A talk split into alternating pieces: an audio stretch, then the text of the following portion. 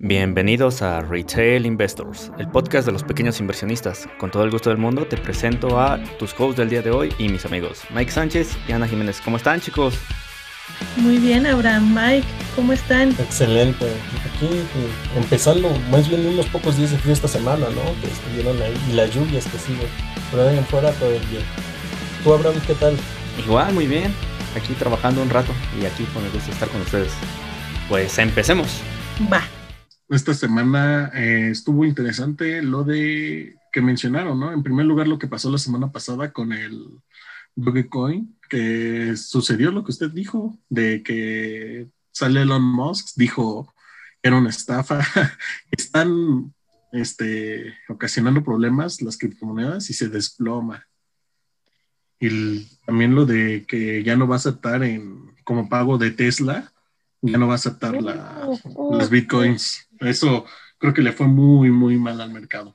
Eso fue una notición. La verdad, déjenles platico, estuvo bien interesante. Primero, el sábado pasado la Dogecoin no alcanzó el dólar, de hecho llegó como un máximo de 74 centavos, si no es que un poquito más, y a partir de ahí se empezó a desplomar. Y el sábado, que fue ya lo de lo del Sunday, no, lo del Saturday, Saturday Night Live, en la participación de Elon Musk, pues la verdad es que no dijo como nada importante respecto a la Dogecoin, entonces al final terminó desplomándose. O sea, llegó por debajo de los 40 centavos, que tú dirías, de 40 a 70 centavos no es mucho, pero en realidad fue, o sea, la moneda cayó como más de 40%. Estuvo bien intenso. Bueno, pero yo creo que esa no fue la peor, como que ya todo el mundo estaba esperando que subiera la Dogecoin hasta un dólar, que la verdad yo creo que eso ya estaba descontado desde antes, hubiera, no sé, yo creo que ya, ya no era posible, la verdad. Pero el problema fue más bien esta semana que dice este Elon Musk que ya no iba a aceptar Bitcoin porque... Mm, porque la, la, forma en cómo minan Bitcoin contamina mucho, además pues es la moneda de más capitalización en el mundo de las criptos, y entonces les enseñé el gráfico, o sea, prácticamente se desplomó y ya iba recuperándose bastante bien. El asunto es que empieza a arrastrar a otras criptomonedas, realmente no a todas, hubo otras que tuvieron muy buen desempeño como, como Cardano que llegó o sea, tuvo un rendimiento casi del 100% en esta última semana, estuvo impresionante, la verdad. O sea, no todas las monedas, pero sí Bitcoin se llevó a varias. Y entonces estuvo bien chistoso porque como a los dos días este Elon Musk vuelve a tuitear y dice, no estoy en contra de las criptomonedas. En realidad, o sea, dice, yo apoyo mucho ese proyecto, o sea, creo en las criptomonedas, pero lo que no, o sea, en lo que no estoy de acuerdo o lo que no vamos a apoyar es en el uso de criptomonedas que estén contaminando.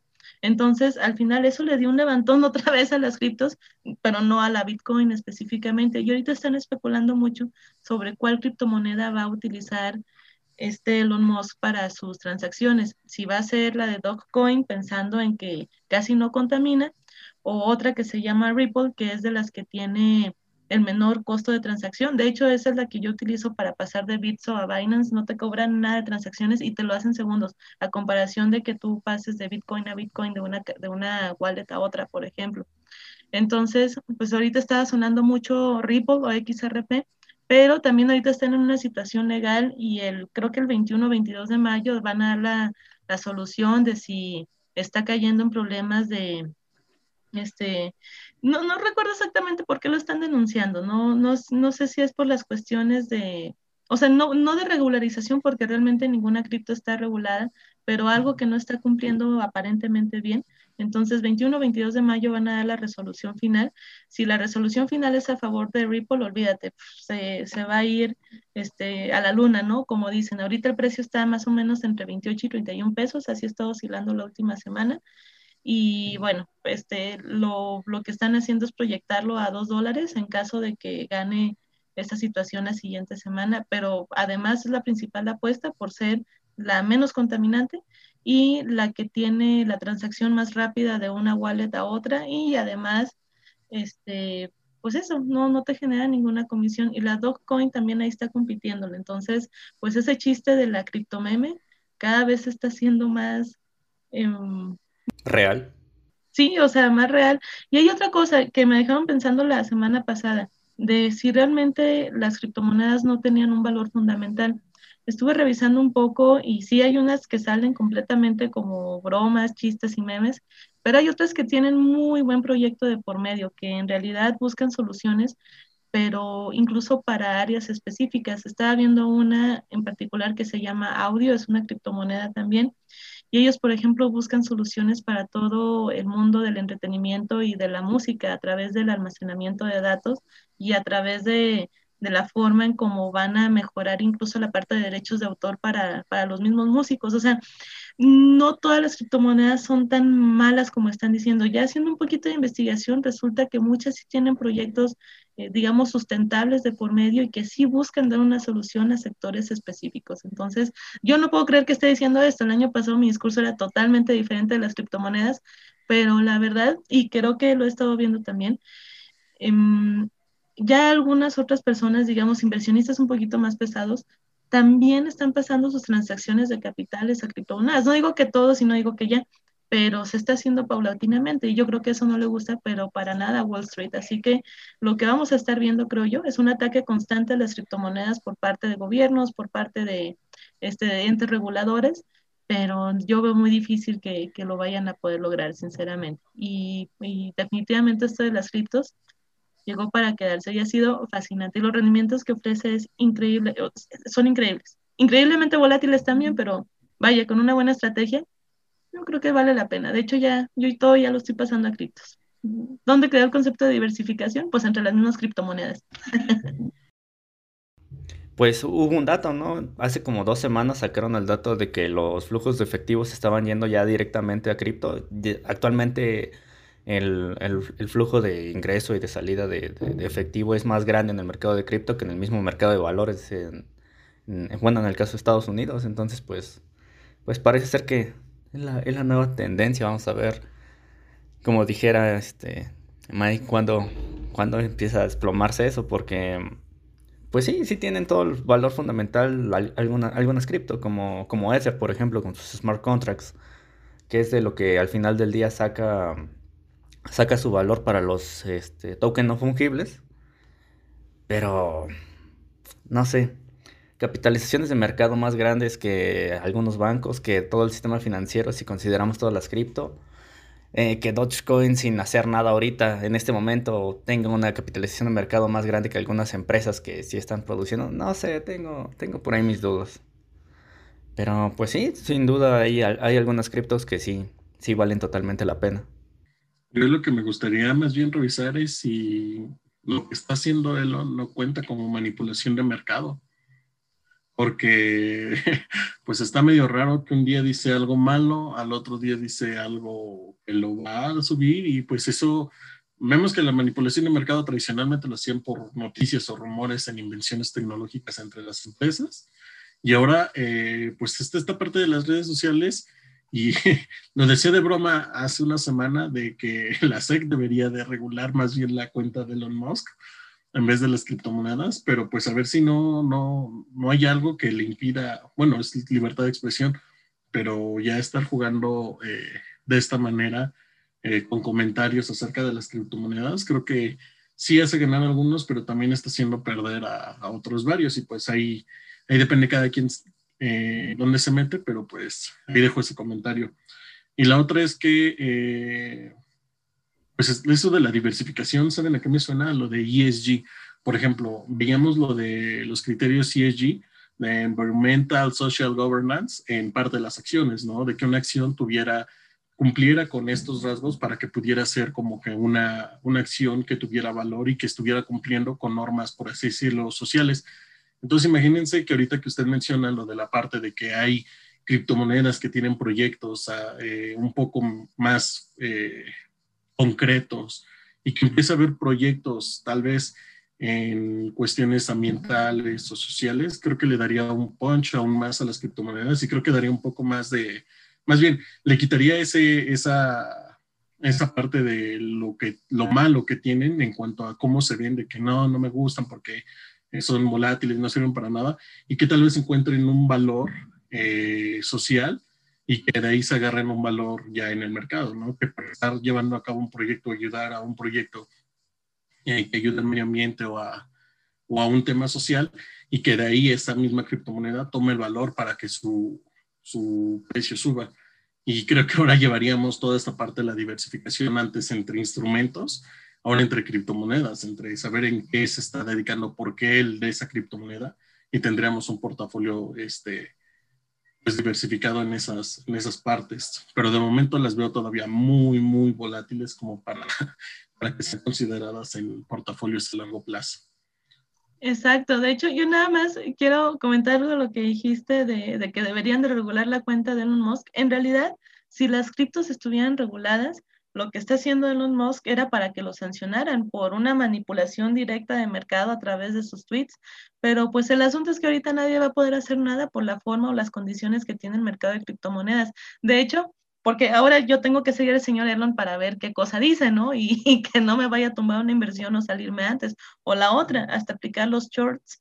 Pero, mmm, de hecho, como, bueno, vi unos comentarios que decían en Twitter, es que mejor deberíamos de dejar de seguir a Elon Musk para que tenga menos impacto sus noticias, pero en realidad eso es totalmente imposible, ¿no? O sea, ni hablar, es, eh, yo creo que esto atiende mucho a la irracionalidad de, de, las personas o a cómo somos, o sea, es más fácil que te vayas con el rumor a que realmente compruebes cómo son las cosas, ¿no? O sea, aquí vemos el ejemplo de un mercado chismoso y finalmente tú pues te vas con el chisme, nada más que este chisme puede provocar solamente dos cosas, o te va exageradamente bien por aprovechar el chisme, o caíste en el chisme y, ahí fue, ¿no? te dejaron totalmente tronado. Entonces, pues en realidad sí deberían de regular los, el, el tweet, en los twitters de, Elon Musk, pero al ser un mercado no regulado, pues cada quien puede decir lo que se le hincha.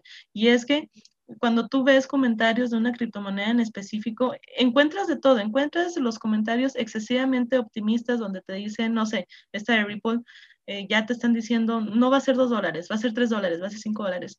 Hay otros que suben sus gráficos de análisis técnico y dicen, no, va a regresar otra vez por debajo del dólar. Hay otros que se van a escenarios más, más catastróficos y dicen, no, va a regresar a 19 centavos. Entonces te encuentras un montón de información y entre esa información yo creo que te puedes perder y puedes tomar malas decisiones porque estaba viendo esto en un Twitter justamente de que hay muchas personas que toman decisiones a partir de los Twitters, pero no te pones a investigar realmente qué está pasando con la criptomoneda, si lo que tú bien comentas, si, si alguna tiene algún valor fundamental u otra como la criptomeme que simplemente sigue creciendo y que su valor es totalmente especulativo y que tiene una producción infinita de, de tokens, o sea, ¿no? Y entonces se está haciendo una moneda muy grande. Entonces, no sé, yo creo que ahí, si esto, quedó grabado, si esto queda grabado para nuestros inversionistas, siempre es bien importante investigar un poquito. No tienes que ser el, el, experto en la criptomeme o en el activo en específico, pero al menos sí saber qué está pasando, porque de otra forma, pues, caes en esto, ¿no? En el, totalmente en el chisme sin averiguar si el chisme te conviene o no. Claro, ya luego en vez de fuente y eh, Fondo Monetario Internacional o los reportes de JP Morgan o de Wall Street Journal, periódicos reconocidos, vamos a poner fuente, lo vi en Twitter. Porque eso no, no va a ser nada bueno para los que estén entrando en inversiones y se guíen eh, por esto. Creo que también está correlacionado, ¿no? A la entrada de nuevos inversores que tal vez no tienen tanto conocimiento en finanzas o en esta parte, pues llegan a ver o estos tweets de Elon Musk y es lo que sigue, ¿no? Entonces, parte de la relacionalidad siento que se explica por inversores que no se meten seriamente en qué es lo que están haciendo, pero pues bueno, eso tiene tanto sus puntos positivos, tanto como sus puntos negativos, y pues a ver qué sucede con esta, con esta parte. Sí, y bueno, yo ahí difiero un poquito con, contigo, Ana. Yo sí creo que debemos de ser expertos en los que estamos invirtiendo. Bueno, igual y es por, por mi perfil, ¿no? Pero el, volverte experto en lo que, no sé, por ejemplo, en una empresa, en, en de dónde vienen tus ingresos, de dónde vienen sus, sus, principales cosas, pues te permite ver muchas veces, eh, no sé, hubo un cambio en el panorama macro y pues bueno, ¿sabes qué? Pues es momento ahora sí de salirte porque pues le va a pegar y mm, bye. Pero, pero insisto, por lo mismo de, de mi perfil que es más de mantenerlas un buen rato y ya, cuando, cuando el panorama cambió, pues vámonos. Igual y esta semana los mercados estuvieron bien, estuvieron bien feos, bien volátiles. Tuvimos por ahí datos de inflación. Sí. Sí, sí, sí. rojo. Tuvimos por ahí datos de inflación y al mercado le dio miedo. Pero mis bonitas financieras ahí siguen, siguen creciendo. Fueron de las pocas que tuvieron rendimientos positivos este, esta semana. ¿Ustedes qué tal? ¿Cómo les fue? Bueno, creo que Ana ya no está en, en, acciones, creo que ya se fue directamente a, a, ya me fui a criptos. Tenía mis acciones de Disney nada más y las tuve que vender porque reportaron no bien. comprar más criptos. reportó, reportó bien Disney, pero también en su reporte, a pesar de que estuvo bien, no alcanzaron el número de suscriptores que esperaban y a pesar de que abrieron otra vez el parque, pues siguen teniendo ahí algunos pequeños problemas con, pues, con la situación de la pandemia. Entonces, en lugar de subir, prácticamente pasaron de 180 dólares a casi 170. Entonces dije, ay no, qué horror. Por eso me estoy saliendo del mercado de capitales. O sea, dices, no puede ser, reportaron bien a pesar de que el último trimestre, pues digo, toda, estaban en todo este proceso de la campaña de vacunación, a pesar de que ya abrieron su parque, que para mí eso se me hace increíble porque finalmente van a empezar a recuperar otra vez parte de las chambas que se habían perdido en la clausura del parque, bueno, no en la clausura, en el cierre temporal. En Disney, la, la, plataforma este, sigue creciendo, de hecho cada vez van incorporando más contenido, están siendo muy competitivos contra Netflix, contra Amazon, este, mm, bueno, de, hecho Disney por ahí tiene también la forma en cómo genera ingresos es muy interesante, ¿no? Eh, digamos que ese, ese ratón, ese Mickey Mouse es, es increíblemente poderoso. Entonces, no, no pensé que, que, se fueran a caer las acciones 10 dólares solamente porque no alcanzaron el número de suscriptores deseados, a pesar de que en todo lo demás reportaron, creo yo, bastante bien. Así que, mm, pues la verdad es que ya ya me salí también, ahorita estoy como que un poco molesta con, con el mercado de capitales, que al final el mercado de capitales no tiene la culpa, son, han sido malas declaraciones, insisto, de Jerome Powell y malos datos macroeconómicos, lo que creo que ha afectado realmente al mercado de capitales, pero pues sí, ahorita ya nada más estoy en puras criptomonedas. Lo que sí es, lo que sí estoy monitoreando mucho y que probablemente, este, no sé si haga una transacción la siguiente semana, he estado siguiendo muy de cerca los ETFs de metales, entonces probablemente por ahí no sé si me anime a meterme otra vez a Genuk, que ya tiene como un mes creciendo de todas formas, o irme a algún ETF de plata, sobre todo ahorita con los datos de inflación, de, pues que rompe récord histórico desde 2012 el dato de inflación de Estados Unidos. Y pues el de México, vamos a ver, tenemos dos, dos tenemos dos que son este, dos reportes consecutivos con inflación a la alza. No hubo cambios en la este, no hubo cambios en la toma o en la postura política monetaria del Banco de México, pero pues si la inflación transitoria como la han manejado sigue siendo transitoriamente más alta, pues hay que estar atentos a que la Fed no, no nos llegue con una sorpresita de que sube la tasa antes de lo que estaba contemplado, ¿no? Que igual y si la sube yo no me enojo, mis financieras contentas de la vida. pero lo demás, este, pues ¿dónde queda? Creo que, eh, bueno, ya lo habíamos comentado, va a haber una posición hold y pues ya está cambiando al parecer mi, mi posición de que esto es transitorio. Yo ya me espero, literalmente estoy esperando el siguiente dato de inflación mensual para México que sale por ahí de, bueno, falta la quincenal ahorita en, en la siguiente semana y ya va la, la, mensual para el siguiente, por ahí del 10 de mayo o algo 5, del 5 al 10 de mayo, no recuerdo la fecha pero si ya sigue saliendo del 6.07%, yo creo que ya ahí es donde la siguiente minuta, ya digo, la siguiente reunión, ya la vamos a ver. Eh, un incremento de, yo esperaría 25 a 50 puntos base en la tasa de interés.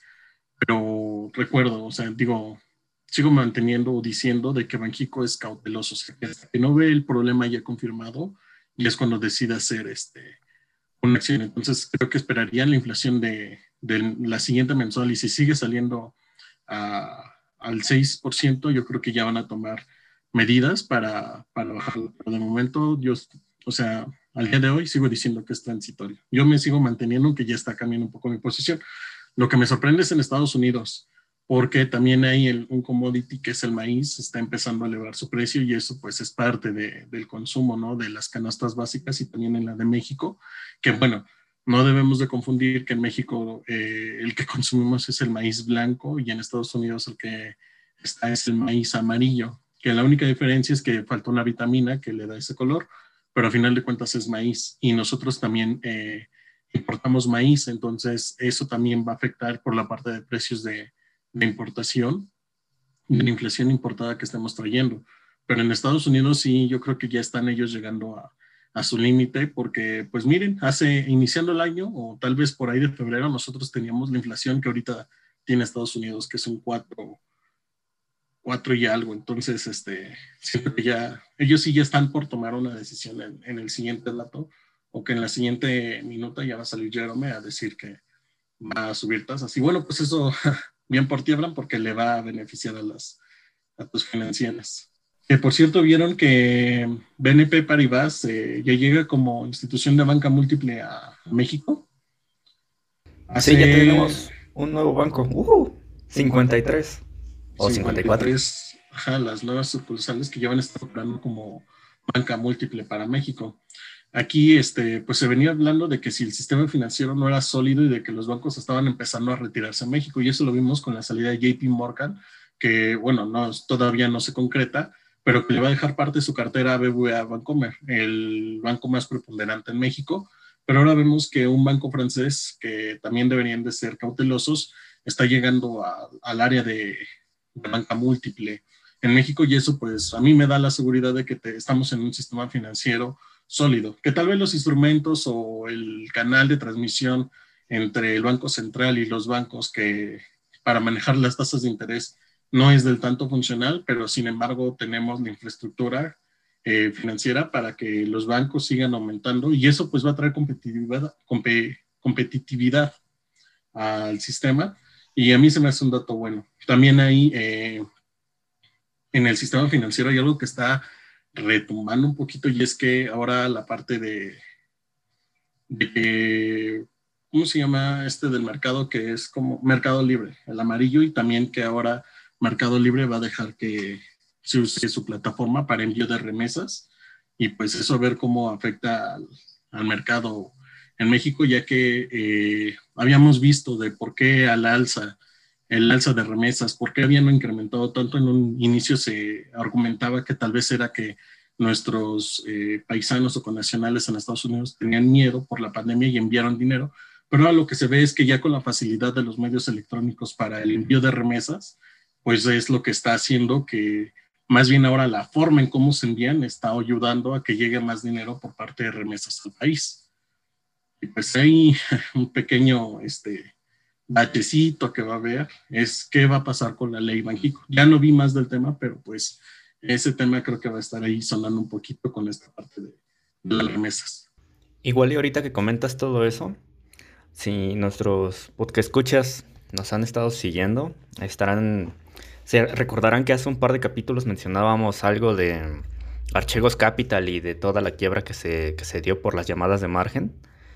Ayer salió la noticia de que George Soros, uno de los inversionistas más grandes que, hubo hace unos años, acaba de hacer la compra de Viacom. No, eh, compró acciones de Viacom. Y pues es, parte de lo que comentaba con Nike hace ratito. Eh, sí, es cierto, Viacom se fue, se cayó como 15% más o menos cuando pasó todo esto de, de, las llamadas de margen por parte de Archegos pero fundamentalmente, eh, visto desde sus ingresos y de todo lo que genera, pues no, no tuvo ninguna afectación. Entonces, pues quiero creer que es lo que, lo que vio George Soros en, en esta empresa y pues acaba de hacer una, una, pequeña compra de acciones por ahí. Se veía bastante, bastante bien, traía un múltiplo de beneficios de 12 veces. Mm, la verdad no, no me metí bien a ver sus, sus estados, a ver cómo, cómo iba, pero eh, mm, parece una buena compra. ¿Qué pasaría si empezamos a ver ahora una migración de capital? Veíamos que Ana antes estaba muy dentro del mercado de capitales y lo amaba y ahora su relación se un poco tóxica con el mercado de capitales, pero con las criptos ha ido mejorando. ¿Qué pasaría? Y esto es sumamente hipotético, esto no está pasando, pero ¿qué pasaría si empezara una migración de capital de lo que es el mercado de capitales al mercado de criptomonedas? ¿Qué pasaría con las acciones que ya están flotando en capitales? ¿Perderían valor y eso haría que las acciones con el tiempo fueran disminuyendo, ahora sí que veríamos un mercado generalmente que está perdiendo poder y todo porque todo se está yendo a criptomonedas. Eh, ¿Ustedes qué creen? Pero vuelvo a, decir, esto es un, caso hipotético, no está ocurriendo, pero ¿qué pasaría? ¿Ustedes qué creen que pasaría? Mira, yo creo que las criptomonedas están también como muy orientadas a, a ciertos sectores de la población, me explico. A la chaviza. Exacto. Si tú le preguntas a una persona de 50, 60 años que se ha dedicado a hacer inversiones de forma directa o indirecta, me refiero, vamos a suponer una persona de 50 años que ha tenido sus inversiones en algún fondo de alguna institución bancaria, que invierta en dólares, que invierta simplemente en algún fondo de inversión, y tú le empiezas a hablar de criptomonedas y lo más probable es que te diga que no, que eso es una estafa, que eso no lo entiende, o que sí ha visto, o que tal vez sí lo conoce un poco, pero que se le hace muy arriesgado, ¿no? O sea, yo creo que mm, va muy por ahí. Si tú le preguntas la verdad a un millennial o, este, o, o como vayan nombrando a las nuevas generaciones, más jóvenes, pues te van a decir que las criptomonedas pues son lo mejor, que son la onda, que no tienen que ir a un banco para tener que aperturar una cuenta, no necesitan tener un capital extraordinario para que vayan y puedan hacer una inversión y ahora, ahora sí que ya lo puedes hacer en tu celular, lo puedes hacer en la computadora, puedes iniciar con 50 pesos, con 100 pesos, con 1000 pesos y puedes empezar a interactuar en este mercado. Que te vaya bien o mal ya es distinto, pero finalmente Creo que esto de las criptomonedas ahorita está más en boca de, los jóvenes y si tú le preguntas a un financiero o a una persona que no está involucrada en las finanzas, pero que de cierta forma ha hecho alguna inversión, te aseguro que las criptomonedas no va a ser algo que les va a gustar. Entonces, bueno, esa es una. La otra, yo voy a volver a lo mismo, va a depender mucho del perfil de riesgo. Hay personas que, aunque tú les platiques las maravillas de, las criptomonedas, simplemente te van a decir, ni le sé, ni me abruma todo esto, o sea, yo quiero una inversión más segura. Entonces, yo creo que por ahí iría la respuesta, pero en un caso hipotético en el que empezara a haber una migración importante de capitales del mercado accionario al mercado de criptomonedas, pues es que sería bien interesante porque el mercado de capitales empezaría a perder un poco de liquidez. No sé qué tanto eso afectaría al valor de sus acciones, pero pues yo creo que eso es algo que no le gustaría para nada a Wall Street ni a ninguna de las bolsas reguladas. Y entonces un poquito de lo que les comentaba, ahí veríamos un ataque total y directo hacia las criptomonedas. Ahí sí veríamos un proceso de tratar de, de regularlas más fuerte y por ahí estaba bien, nada, es que no vi la nota completa, estaban manejando algo de las GovCoins, o sea, las criptomonedas del gobierno, entonces imagínate, eso, uff, no, sería, sería un boom. O sea, que los el miércoles China sacó la suya. Hacer su propia criptomoneda como China, ya estaríamos hablando de otro tipo de expansión de mercado, ¿no? Y otro tipo de especulación también. Imagínate, ya no vas a emitir CETES, ya vas a emitir tu criptomoneda. Sería una locura, estaría genial, pero bueno. De hecho, también está por ahí el proyecto de, bueno, el ex proyecto de Libra. Facebook ya se puso de acuerdo bien con, creo que es con JP Morgan con quien iba a sacar su, su propia cripto, que los pararon en un principio. Pero ahorita se supone que esta moneda se va a llamar DM Coin, algo así, no, no recuerdo exactamente el nombre. Pero esta criptomoneda sí va a estar respaldada por un dólar. Cada moneda va a ser eh, literalmente un dólar. Y de lo que ellos van a sacar beneficios es que todas estas monedas que van a estar respaldadas en, bonos del tesoro, entonces van a estar generando cierto rendimiento y pues eh, hasta cierto punto no va a perder su, valor. Pero regresando a, la pregunta que hizo Mike, yo creo que no... veo realmente difícil eso por dos razones, bueno, tal vez son tres. Pero de entrada, pues quienes son dueños de, o quienes tienen la tendencia de acciones en el mercado, son grandes fondos de inversión, son fondos de pensiones. Y, además hay muchos, este, muchos inversionistas institucionales que están ahí más que por la revalorización de, los mismos activos, pues muchas veces por los dividendos, por, justamente por este perfil de riesgo y, demás que comentábamos. Entonces, si, se llega, si llegara a haber una salida de capital de la chaviza por, eh, en, el mercado de capitales creo que lo único que haría es disminuir el ruido y yo estaría encantado la vida, la verdad. Creo que reduciría esa volatilidad y pues al final del día quienes, quienes tienen más capacidad de mover al mercado son, son este, pues estos grandes fondos de inversión. eh, los hedge funds y, demás.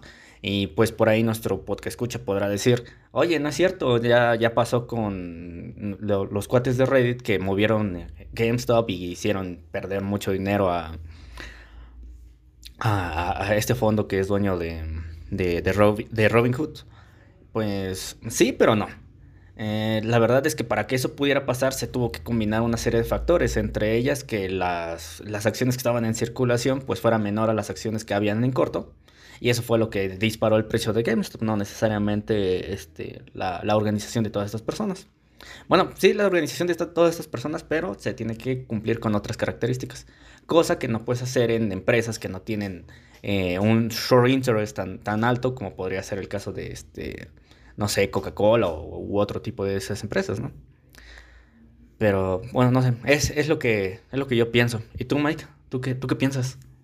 Pues yo digo que en algún momento el mercado de capitales se va a convertir en el nuevo mercado de deuda, no porque las características, pero en el tipo de, de dinamismo que va a tener, porque va a llegar un momento en el que, exacto, o sea, a la gente joven le interesa y la gente joven va a empezar por allá y pues sí, todo eso le va a dar un beneficio, digo, va a dar un beneficio en que exactamente eh, las aseguradoras ya no te puedan llegar a decir es que perdimos su dinero en capitales, sino que, bueno, pues ya está un poco más protegido al, al disminuir la volatilidad y que ahora todos estén pasando, porque ya lo hemos visto en la transición de historia de cómo en los 70 dejan de tener ahí tanto, este, empiezan las acciones y empieza todo esto de la era de según los corredores de bolsa y dejan a un lado por lo, el mercado de deuda. y pues siento que también podremos ver una transición, pero tal vez a unos 10, 10, 10 15 años, no necesariamente ahora. Y también, claro, si las criptomonedas este, se concretan o se vuelven un poco más, eh, por así decirlo, sólidas y no solamente son cosas flotando sin sentido, con irracionalidad. Eso es lo que creo yo. Y pues nada más mencionar que para México tuvimos en esta semana datos un poco malos en cuanto a la inversión fija bruta, eh, una variación anual de negativa del 4.5%. Nuevamente viene esta parte del cálculo que es sobre una base eh, eh, que fue por la caída todavía del año pasado y vemos esto, ¿no? y bueno, me sorprende que aún así esté cayendo y pues eso ya es malo, por eso digo que eran este, eh, datos malos para México. También pues tuvimos la decisión de Banxico de mantener la tasa y para la siguiente semana pues el tema interesante va a ser las ventas al menudeo y ventas al, mayoreo para el viernes que es el mayo 21. En el caso de, Estados Unidos pues fue igual eh, la parte de que salió su inflación, sale y pues causa ahí un poco de revuelo en el mercado y también los, los índices de precios de bienes importados que salieron el viernes con una variación mensual del 0.7%, que es inferior a la reportada el mes pasado del 1.2%, y creo que es lo que tomó más relevancia en la semana. Y para la siguiente semana, de mayo 17 a mayo 21, pues tenemos los permisos de construcción y vamos a ver cómo está el mercado este, de vivienda y cómo se está desarrollando durante ya prácticamente la salida de, de, la pandemia en Estados Unidos, ya se está acercando cada vez más a su salida, y también los, la minuta de, de, de la Reserva Federal, y veremos qué es lo que va a pasar con esto de, la inflación y de que si van a subir tasas o no. Ir la minuta en donde ellos van a dar una pequeña este, respuesta a esto. Y bueno, eso sería este, lo que vamos a ver más relevante en la semana que viene. Si quieres saber más sobre finanzas, economía, criptomonedas y demás, síguenos en Spotify, Google Podcast, Apple Podcast y demás. Hasta luego.